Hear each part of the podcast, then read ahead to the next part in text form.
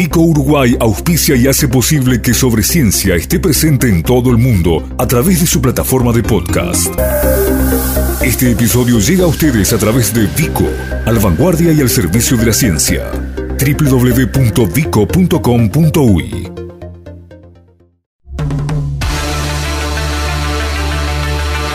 Sobre Ciencia. Periodismo para aportar a nuestra cultura científica. Producción general, Alexandra Perrone y Gustavo Vila.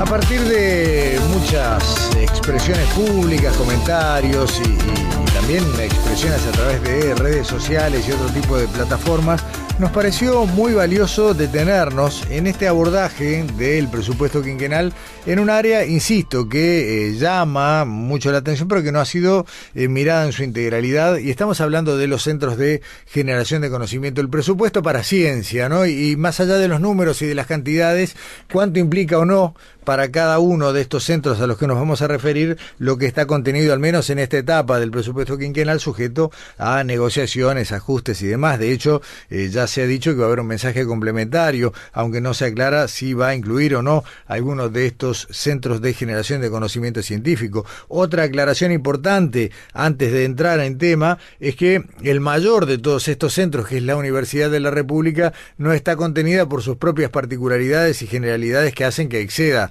a los límites de este informe. Vamos a detenernos en eh, la ANI, la Agencia Nacional de Investigación e Innovación, el CUDIM, el Centro Uruguayo de Imagenología Molecular, el Instituto de Investigaciones Biológicas Clemente Estable, el Instituto Nacional de Investigación Agropecuaria, el INEA, el Polo Científico y Tecnológico de Pando y el PDCIVA, el Programa para el Desarrollo de las Ciencias Básicas, y en cada uno de ellos con la palabra de sus principales eh, referentes o por lo menos sus referentes eh, financieros. Vamos a comenzar eh, por la ANI, por la Agencia Nacional de Investigación e Innovación, organismo del cual depende, entre otras cosas, ustedes lo saben, el Sistema Nacional de Investigadores, ¿no? su articulación y lo que de ellos eh, se, se, devenga para mantener eh, activos a estos investigadores y mm, una cantidad bastante importante de recursos que se usan para financiar las investigaciones que van resultando seleccionadas.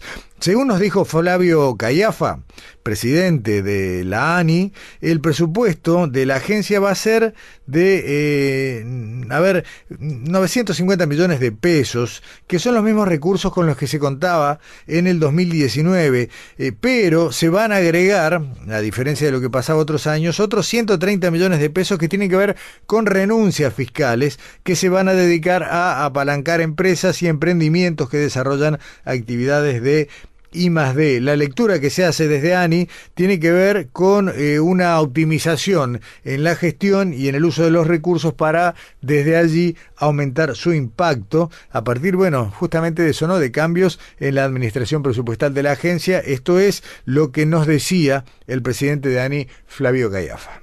El presupuesto de ANI, según la versión que envió el MEF al Parlamento hace pocos días, va a ser de 953 millones de pesos que en términos numéricos es de aproximadamente lo mismo que en 2019. No así en términos de gestión, donde nuestro objetivo va a ser no comprometernos a gastar más que los recursos que, que tenemos. Esto ya es en sí un cambio importante con respecto al quinquenio anterior, donde sistemáticamente se comprometió más de, de, lo que se podía pagar. Pero, a ver, el objetivo del presupuesto no es gastar más o menos. En este sentido, este, el objetivo de este presupuesto, eh, que es lo, es lo, que venimos repitiendo todo el tiempo, es hacer que la investigación y la innovación, que son las áreas fundamentales de ANI, sean motores del crecimiento económico y el desarrollo del país. Esto implica, además de una buena gestión, que es lo que hablábamos anteriormente, eh, apuntar a la excelencia en, todo lo que hacemos, apuntar a los proyectos este, y a las iniciativas de mayor calidad este, o mejor ranqueadas en, en su calidad este, este, académica. El segundo punto es hacer un foco en la innovación de alto impacto y en las industrias con alto valor agregado. Eh, esto quiero hacer una aclaración importante que es incluye obviamente al agro, que es responsable del 75% de las exportaciones de Uruguay y que utiliza un montón de tecnología que se desarrolla en Uruguay y que muchas veces no la vemos o no somos conscientes. Otro punto importante, y digamos, yendo al otro extremo, o sea, al extremo de, donde empieza la innovación, donde empiezan los emprendimientos, es seguir promoviendo que quien quiera emprender encuentre las herramientas para hacerlo fácilmente y en todo el país. Eso es también un, punto súper importante, porque al fin y al cabo el alto impacto surge de emprendimientos o empresas que, o investigadores que empezaron desde, desde lugares mucho más este, humildes. El tercer punto que te quería comentar del presupuesto y que es súper relevante es el modelo de ANI que, estamos proponiendo. Este, queremos que no sea una agencia que solo gaste, sino que esencialmente genere recursos genuinos para poder crecer. Este, y en esto el sector privado es súper importante y va a ser nuestro foco. Este, y en esto estamos diseñando una, serie de instrumentos para, promover este, este, tipo de inversión y de participación. Eh, por ejemplo, el jueves pasado abrimos la ventanilla de beneficios fiscales para empresas que hacen actividades de I+D. Eh, esta es una ley de 2019 que se terminó de, de, regular este año.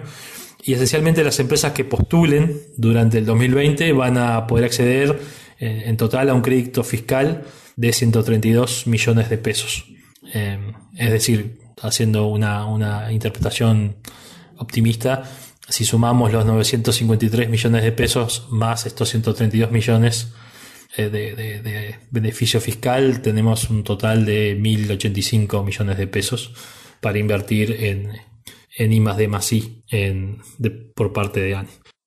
Eh, vamos a continuar, este era lo que tenía que ver con eh, la palabra de Flavio Callafa, quien es presidente de la Agencia Nacional de Investigación e Innovación de la ANI, y su lectura sobre los recursos presupuestales e incluso esta actualización que tiene que ver con la inclusión de esta renuncia fiscal. Ahora vamos a hablar del Centro Uruguayo de Imagenología Molecular del CUDIM, eh, a quien vamos a escuchar es a Diego Pintos, quien es el responsable de finanzas del CUDIM, que eh, bueno, nos hablaba de algunas dificultades que se van a enfrentar y que son generalizadas. Ustedes van a ver que esto se extiende a lo largo de todo el sistema, que eh, no reflejan lo que son los ajustes por IPC y esto no solo arranca en este periodo, sino que ya se viene arrastrando del último quinquenio. En muchos casos quedaron partidas fijas en pesos que no reflejaron los diferentes y sucesivos ajustes en materia salarial y demás, generando un desequilibrio importante. Escuchamos a Diego Pintos, entonces responsable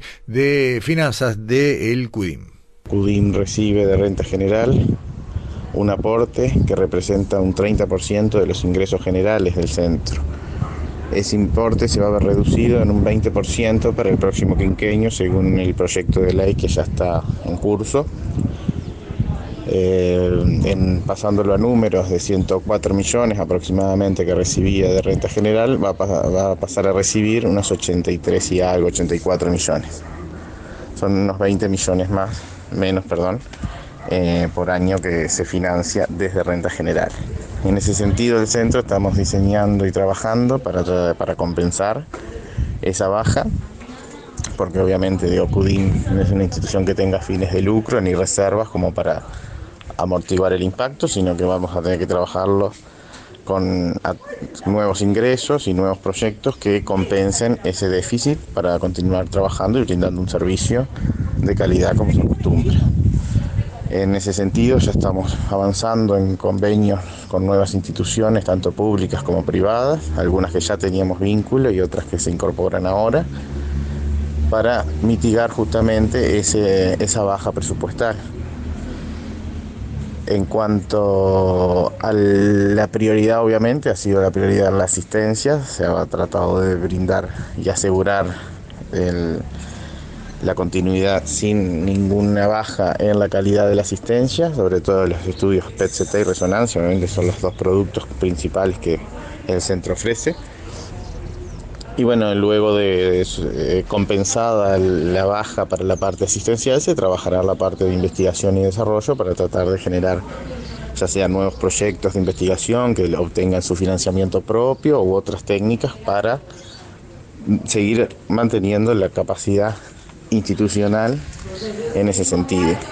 Bueno, ahí la situación de CUDIM en la palabra de Diego Pinto, responsable financiero. Nos vamos a detener en el Clemente Estable, uno de los institutos eh, que más está mm, haciendo público su, su, su, preocupación ante la asignación de recursos financieros y también se destaca esto que decíamos, ¿no? Los valores constantes en pesos que no vienen reflejando ya desde hace algunos años, generalmente hablamos del último quinquenio, la actualización correspondiente, bueno, datos de IPC y demás, lo cual termina siendo una pérdida en términos reales de la cantidad de recursos para administrar los distintos organismos. La palabra es de Pablo Zunino, presidente del Consejo Directivo del Instituto Clemente Estable.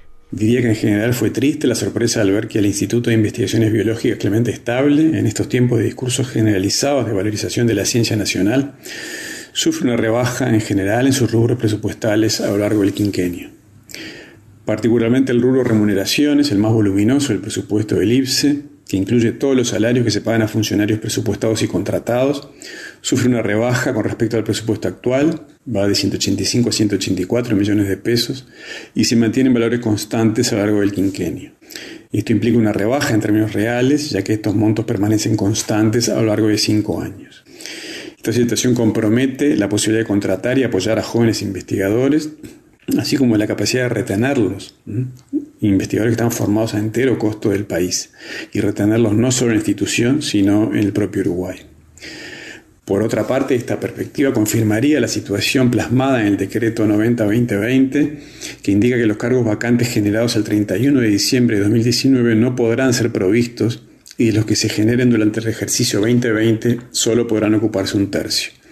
Esto pone en riesgo unas 14 vacantes pendientes de ser llamadas en el instituto, una cantidad que equivale a aproximadamente una cuarta parte del total de cargos presupuestados de la institución, que son 58, aunque de ellos solamente 38 son de investigadores. Es importante hacer notar que desde hace décadas en el instituto no se han creado cargos presupuestados, es más, se han perdido en algunos casos.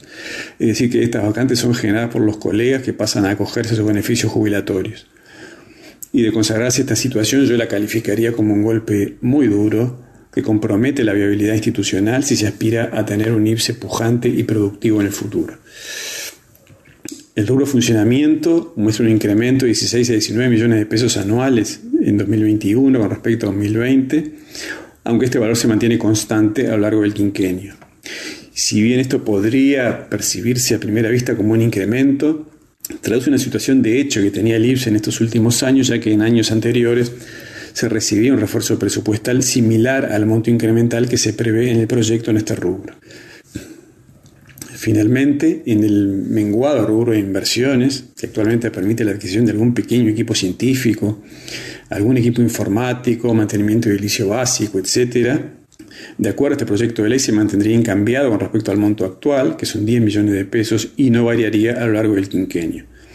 Esta situación que también implica una pérdida en términos reales a lo largo de este periodo está lejos de ser adecuada si tomamos en cuenta que está destinada a evitar la progresión de la brecha tecnológica que es cada vez más profunda, la que afecta a nuestra producción científica con respecto a los estándares tecnológicos sobre los que hoy se soporta la investigación en ciencias biológicas en, términos internacionales.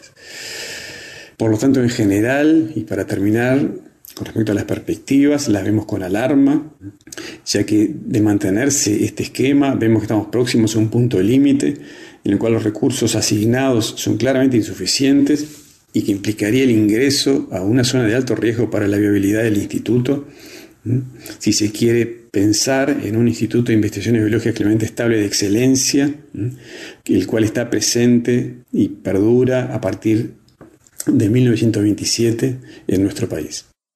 Bueno, eh, alarmante el tono, ¿no? Con el que cerraba esta lectura, este análisis, el presidente del Consejo Directivo de Clemente Estable, del Instituto de Investigaciones Biológicas Clemente Estable, el doctor Pablo Zunino. Ahora nos vamos a detener en otro de los centros que tal vez tenga eh, siempre nos pasa lo mismo, ¿no? INIA tiene una visibilidad bastante moderada en los parámetros, en los límites de Montevideo eh, y sin embargo un peso brutal, en, no solo en todo lo que es el resto del país, sino también si uno mira, por ejemplo, en la, canasta eh, comercial, ¿no? Y, todo lo que es la generación de riquezas a partir de la investigación de corte agropecuario. Eh, mm, el testimonio, la, la lectura, el análisis proviene de José Paruelo, quien es director nacional del INIA y hace un repaso, ¿no? Que, en líneas generales tiene que ver con, algo muy similar, la pérdida en términos reales de capacidad adquisitiva de los recursos, la no actualización,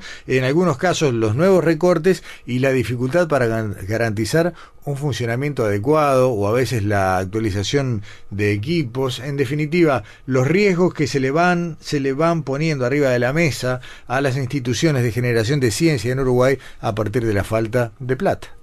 El proyecto de ley de presupuesto plantea para INEA una asignación de 600 mm, millones de pesos para cada uno de los años del quinquenio, el mismo valor para cada uno de los años. Esa cifra es a su vez la misma en, pesos corrientes que se asignó en la ley de presupuesto del 2015. O sea que viene un presupuesto eh, por parte del Estado que eh, está congelado desde 2015. INEA también tiene ingresos asociados a el adicional del IMEVA, el 4 por mil, que pagan los productores agropecuarios, eh, lo generado anualmente por ese adicional en el quinquenio pasado fue en promedio para el periodo similar al valor aportado por el Estado, o sea, esos 600 millones. Se le pareció a lo generado por el impuesto lo que efectivamente se cobró, lo que ingresó a INEA fue eh, sensiblemente menor a lo generado. En resumen, INEA tiene congelados los ingresos de la contraparte estatal desde 2015. En este quinquenio, en el último quinquenio, INEA redujo en pesos constantes o en dólares sus gastos operativos y además postergó inversiones, este, muchas de esas este, renovación de equipos, mantenimiento de infraestructura, eh, más aún, la cantidad total de funcionarios en ese periodo se redujo en el, en, el, en el último quinquenio, una reducción de aproximadamente el 5%, justamente debido a los ajustes que se produjeron por inflación este, en los salarios, la masa salarial en pesos corrientes eh, vino aumentando de manera sostenida. Esto determina que se generaran este, a lo largo del quinquenio, eh, sobre todo en los últimos años, déficit operativos muy importantes que debieron ser cubiertos con reservas que tenía la institución de periodos previos y que una vez que se agotaron esas reservas fueron cubiertos con fondos que debían haberse volcado al Fondo de Promoción de Tecnologías Agropecuarias. Para mantener el nivel de ingresos en pesos constantes, ese monto de 600 millones de pesos que se asignó en 2015 ahora debería ser del orden de 900 millones. La ley de presupuesto lo que está haciendo es un recorte del orden del 30% en el presupuesto de INEA. Y esto es particularmente grave porque a diferencia de otras entidades públicas, INEA no recibe ninguna partida adicional para hacer frente, por ejemplo, a los laudos salariales. Esto se cubre con esa asignación presupuestaria. O sea, se producen aumentos de salarios este, y este, tienen que ser cubiertos por esa asignación, no por ningún este, fondo adicional o aporte adicional por parte del Estado. Esta situación que plantea la ley de presupuestos tiene otro ingrediente particularmente eh, preocupante y es que en el artículo 568 del proyecto se modifica de hecho la ley de creación de INEA. Eh, sin nombrar a INEA, simplemente nombrando, mencionando el número de la ley, se hace referencia a que se cambia este, una parte de un artículo, el que fijaba o que definía el criterio con el cual debían generarse los aportes por parte del Estado. En la ley actualmente vigente, ese aporte eh, tiene que ser por lo menos equivalente a lo eh, aportado por el adicional del IMEVA. Eh, o sea, se fija un piso y el techo este, queda a criterio del Poder Ejecutivo.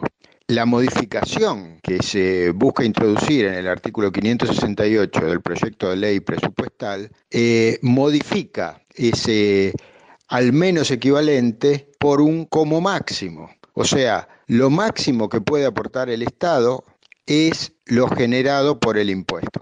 De hecho, se fija un rango que va de cero a lo generado por el impuesto. Eso implica que este, en lugar de definirse un piso del aporte del Estado para sostener la investigación agropecuaria que realiza el INEA, eh, se fija un techo que está dado por lo recaudado por eh, el adicional de, del IMEVA.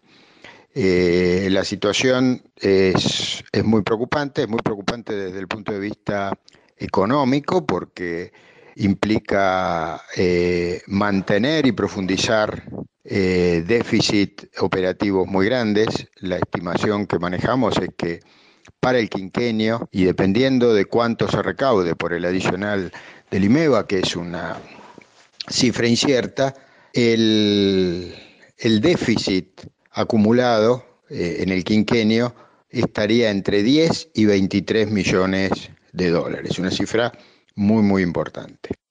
Hay una institución, eh, quien escuchábamos recién era José Paruelo, eh, director nacional del INIA, Instituto Nacional de Investigación Agropecuaria, pero eh, hay severos y preocupantes pronósticos en torno al futuro del Parque Científico Tecnológico de Pando y al Polo de Pando, porque eh, a ver, eh, hay si bien una sociedad importante que, que, integran la Facultad de Química, la Universidad de la República, la Intendencia de Canelones, está el Poder Ejecutivo Nacional, está la Cámara de Industrias. Lo cierto es que más allá de toda esta gobernanza lo que no hay es plata. Dicho esto eh, en corto. Y el problema es que, además de no tener adecuación por IPC, se le han aplicado al polo de Pando algunos de los recortes previstos por el gobierno de este año y y eh, según nos explicaba Fernando Amestoy, presidente y representante de Facultad de Química, eh, representante por la Facultad de Química en el órgano de conducción del Parque Científico Tecnológico, eh, no solo que no hubo, insisto, un ajuste a lo largo de estos años que cubriera lo que la depreciación causada por la inflación, sino que además se plantea reducción y congelamiento por cinco años. Las consecuencias son muy complejas. En esta ley de presupuesto que está en estudio, el, presupuesto para, el Parque Científico Tecnológico eh, que se está considerando es de 29 millones de pesos eh, constantes para, para el quinquenio. Esto en realidad se, significa una reducción de un 15%, no solo un ajuste, sino una reducción del 15% en relación al presupuesto que tuvimos durante el quinquenio pasado. En el quinquenio pasado tuvimos un presupuesto congelado de 34 millones de pesos por año, que obviamente se depreciaron. Y bueno, en, este presupuesto la, situación este, no solo no, no se recuperó el poder adquisitivo, sino, como ya les comentaba, es es peor, puede implicar una reducción. Eh, bueno, obviamente en, los impactos, eh, sí, eh, considerando obviamente que son negativos, considerando que, hay un ajuste permanente de, todos los costos fijos que tenemos, que, sí están, tan indexados por inflación. Y además, bueno, los componentes de, apoyo a la investigación que tenemos y los componentes de, que obviamente se, se, van a, se estarían resintiendo este, presupuestalmente. Eh, las, obviamente dentro de los, hemos este, tenido reuniones con, con, la Comisión de Ciencias y Tecnología de, de, diputados, hemos, les hemos presentado la situación. Eh, incluso el, parque tuvo una, una, buena evaluación, tuvimos una evaluación internacional que, que fue buena, pero indica algunas debilidades en infraestructura que obviamente suponen costos y algunas son tan elementales como eh, inversiones eh, que, realmente hay que hacer porque tienen que ver con seguridad, como, habilitaciones de bomberos o, este temas de seguridad. evidentemente este, el escenario es un poco complicado. Bueno, por ahí lo que tiene que ver con la expresión de Fernando Mestoy, eh, representante, insisto, de Facultad de Química y presidente dentro del Parque Científico Tecnológico de Pando, y redondeamos hablando de PEDESIVA, del Programa para el Desarrollo de las Ciencias Básicas. Eh, Simplemente una, una, minúscula aclaración antes de escuchar a, David González, eh, quien es el presidente del Consejo de PEDESIVA. Eh, Acá eh, han convivido en este informe, insisto, por un lado algunas ausencias, eh, decíamos que eh, no dimos espacio, por ejemplo, a las universidades, fundamentalmente a la Universidad de la República, que es quien paga el salario de la enorme mayoría de los investigadores de este país en sus distintas facultades y centros, y encima ahora desconcentrados, ¿no? con una porción importante de su gente fuera del país. Hemos incluido algunos lugares o, o ámbitos en los cuales puntualmente no se hace investigación, no hay un laboratorio de pedesiva, por ejemplo, que es donde nos vamos a meter, eh, eh, o, uno puede hablar de un CUDIM donde conviven una serie de prestaciones vinculadas más bien a la salud pública con investigaciones. Lo cierto es que todo esto forma parte de un ecosistema científico del eh, cual, a ver, esto, eh, fortaleciendo recursos en estos organismos, de una u otra manera se puede generar un escenario más sólido, a tono con la importancia que hemos descubierto todos, si alguien no la tenía claro de antemano, que tiene el conocimiento científico en Uruguay. Insisto, cada organismo tiene su rol, eh, no hay eh, una unidad, uno podría comparar, por ejemplo, tal vez al Clemente Estable con el Pasteur, por, por ejemplo, pero también tienen financiamientos distintos, uno depende del Estado, el otro no, eh, cada uno tiene su realidad, pero nos parecía muy adecuado recorrer estas instituciones, insisto, lo creo que lo comenté al inicio, también habíamos invitado al Instituto Pasteur a participar de este, de este relevamiento, no lo hemos, eh, no, no, hemos recibido su respuesta, pero eh, bueno, acá está el escenario y lo vamos a ir complementando con algunos otros, lugares en los próximos días. hablamos de PEDESIVA, hablamos con el doctor David González, entonces quien preside el Consejo del Programa para el Desarrollo de las Ciencias Básicas. El presupuesto del PEDESIVA es de 68 millones de pesos al año. Este es el mismo presupuesto que el PEDESIVA tiene desde el año 2016. Eh, nosotros pedíamos un aumento sobre eso, pero se nos informó que el presupuesto va a seguir siendo de 68 millones de pesos y que en realidad nos contábamos entre las instituciones privilegiadas, ya que eh, no tendríamos un recorte de 15% sobre esos valores. Esos 68 millones de pesos del PEDESIVA actualmente se reparten de la siguiente manera. 44% corresponden a eh, becas postdoctorales, salarios técnicos y salarios administrativos, y el resto, es decir, 56%, corresponde a gastos eh, y pequeñas inversiones científicas. Eh, cabe acotar aquí, y es muy importante, que el PEDESIVA no es un organismo público y por lo tanto nuestros funcionarios no están comprendidos entre lo que se denomina normalmente el rubro cero o rubro salarial. Nuestros eh, funcionarios se rigen por el derecho privado y su salario eh, es a todos los efectos un gasto, podríamos decir. ¿Qué implica eso? Que cada año, cuando se dan los aumentos que corresponden para tratar de compensar en parte la inflación, este, esto no es acompañado por el presupuesto de PEDESIVA. Quiere decir que nosotros debemos eh, mm, apartar eh, progresivamente cada vez más dinero de esos 68 millones para cumplir con las obligaciones salariales que corresponden. Si nosotros tenemos un presupuesto congelado durante tanto tiempo, lo que va a ocurrir es que básicamente todos nuestros programas de gastos se van a eh, van a desaparecer, van a quedar licuados por la necesidad de atender eh, las demandas salariales. Eso en los hechos significa la parálisis del programa. Yo no digo que esto vaya a suceder, pero sí esta promesa de mantenerlo durante cinco años el mismo presupuesto congelado en pesos va a llevar necesariamente a eso. Eh, nosotros habíamos propuesto un presupuesto, un presupuesto mayor, un presupuesto de 100 millones de pesos para el año 21, que además fuera de alguna manera tuviera un pequeño aumento eh, para compensar la pérdida por devaluación año a año, y allí proponíamos una serie de programas nuevos, eh, programas en conjunto con la ANEP, programas en conjunto con el MEC, programas en conjunto con la UDELAR, de tal manera de también repartir el gasto entre las instituciones, programas que atendían fundamentalmente a tres temas, a mm, los posgrados, maestrías y doctorados científicos, a apoyar a los jóvenes doctores en su inserción laboral y en, su, el inicio de su carrera de investigación, y también programas de acercar eh, la cultura científica a la población, este, de incrementar eh, la difusión, eh, la participación de investigadores en aulas de enseñanza media y primaria y la participación de niños y adolescentes en laboratorios de investigación. bueno, esos programas los vamos a intentar llevar a cabo pero ciertamente eh, los fondos que pedimos para ellos no, los tenemos en este momento. Igualmente, PEDESIVA va a concurrir al Parlamento, va a entrevistarse con los legisladores y vamos a intentar mejorar la asignación que tenemos o conseguir al menos partidas específicas para alguno de estos programas.